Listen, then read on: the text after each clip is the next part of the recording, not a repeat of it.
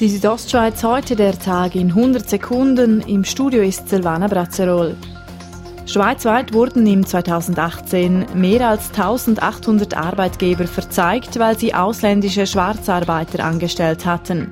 Dabei handelt es sich im 10-Jahres-Vergleich um eine Zunahme von fast 60 Prozent, wie die NZZ am Sonntag berichtete. In Grabünden sei es aber nicht zu einem solchen Anstieg gekommen, wie Paul Schwendener vom zuständigen Amt sagt. Hat vielleicht auch ein bisschen mit unseren eher ländlichen Strukturen zu tun. Ähm, die Sozialkontrolle ist da natürlich grösser als in, in irgendwelcher grossen Agglomeration, wo man einander eben nicht mehr kennt. Landwirte sollen in Zukunft eine zusätzliche Ausbildung machen, um Direktzahlungen vom Bund zu bekommen. Das fordert der Bund im Rahmen der Agrarpolitik 22 Plus.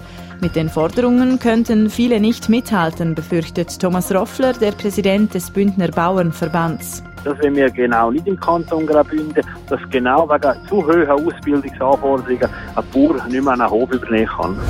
Eine Wölfin aus dem Kalanderrudel hat offenbar im Kanton Glarus ein neues Zuhause gefunden. Das bestätigt der Glarner Abteilungsleiter für Jagd und Fischerei Christoph Jecki. Wie lange die Wölfin plant, im Glarnerland zu bleiben, sei aber schwierig einzuschätzen. Sie ist jetzt einfach seit etwa drei Monaten hier im Kanton Glarus. Das zeigt schon, dass, dass sich wahrscheinlich hier nicht erlaubt tut, bis auf weiteres.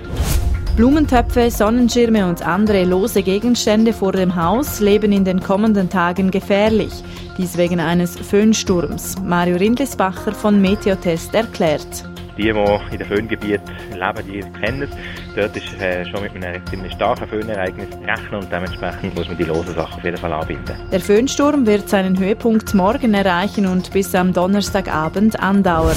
Die Südostschweiz heute, der Tag in 100 Sekunden, auch als Podcast erhältlich.